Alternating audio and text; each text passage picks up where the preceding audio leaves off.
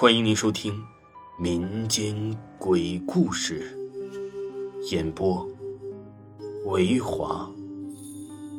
如果您喜欢维华讲的民间鬼故事，那您就不要吝啬您的小手，点个赞，关注一下再走吧。精彩继续。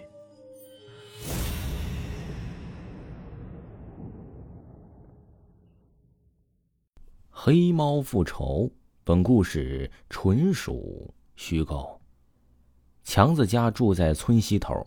几年前呢，这父亲在外地的煤矿里因为做苦工，却意外身亡。母亲自那天之后脾气变得暴逸了。这一天呢，不知打哪儿跑了一只浑身都是黑毛的猫。这只猫在强子家门口转来转去，就是不走。强子的妈妈还呸了一口。都说猫来穷，狗来富，这不是什么好兆头。强子，快把它赶跑！强子立马跑过去，想要把那只黑猫给赶走。可是他试了很多方法，那只黑猫就是不肯走。又过了一会儿啊，强子妈妈出来一看，那只黑猫呢已经被打的那是鲜血淋漓了，身上有好几个伤口，地上呢也滴落着一些红色的血液。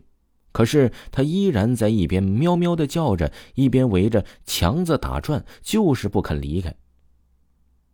强子的妈妈这会儿也感觉到不对劲儿了。都说这黑猫是不祥之物，可是这猫今天怎么就赖上他们家了呢？按理来说呀，被打疼了就应该害怕。可是这只猫不但不怕，而且还企图想冲破墙子，想要再次进入他们家。再仔细一看呢？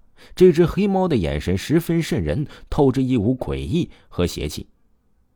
强子的妈妈突然又想起老一辈人说过，猫呢是特别记仇的，所以他担心这只黑猫可能会给他家带来不幸和灾难，便心生一歹计。他叫强子假装不管，先将黑猫给放了出来，然后关紧门，将黑猫抓到，给活活的打死了。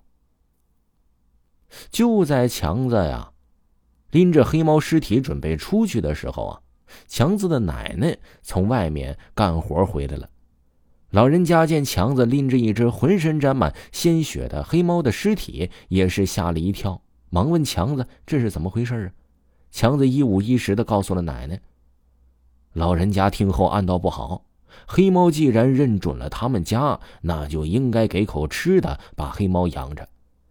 一般来说呀，如果你三天都不给一口他饭吃的话，就会自动离去的。可是他现在不仅没有给黑猫一口粮食，甚至还将他活活打死了，这可是大忌啊！再者，黑猫的确是很记仇的，如今他惨死在这儿，定不会善罢甘休。可惜这个时候天已经黑了，想要上山去庙里向菩萨告个罪，来不及了。老人家决定明天一早就带着孙子去菩萨面前磕头赔罪，顺便再给强子求个平安符。吃过晚饭呢，强子的妈妈早早的睡下了。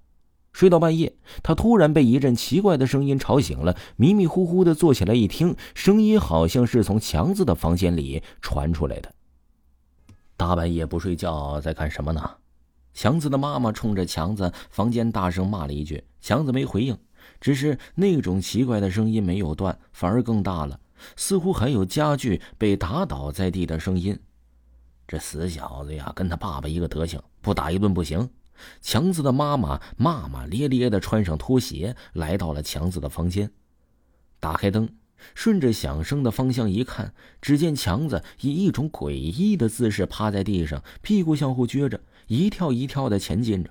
再一看呢，他居然是在追一只老鼠。强子的妈妈忍不住惊呼了一声：“强子，你在干什么呀？”听到喊声，强子则是回过头看了一眼，嘴巴一张一合，说的却不是人话，而是喵喵的叫声。接着他又去追那只老鼠了。强子的妈妈也是愣了好久，才大喊大叫的冲上去，企图让强子停下来。可是强子猛一一跳。将他的妈妈撞出老远，摔倒在地，晕了过去。从那之后啊，强子总是四脚着地，像一只猫一样行走跳跃，偶尔张开嘴发出喵喵的叫声。强子的妈妈也疯了，每一次看见跟一只猫一样的强子，就指着强子恶狠狠地说：“猫来穷，狗来富，打死这个坏东西！”说着，就捡起石头砸强子，而强子啊，则在一边喵喵的叫着，一边跳跃着躲开了过开的石头。听众朋友，本集就给您播讲完毕了。如果没有听过维华的本部专辑的话呢，呃，维华新出了一本叫做《我在殡仪馆当学徒》，非常好听，非常刺激。喜欢的朋友可以去听一听、瞧瞧、看一看，非常的好听。我打包票，咱们下期再见。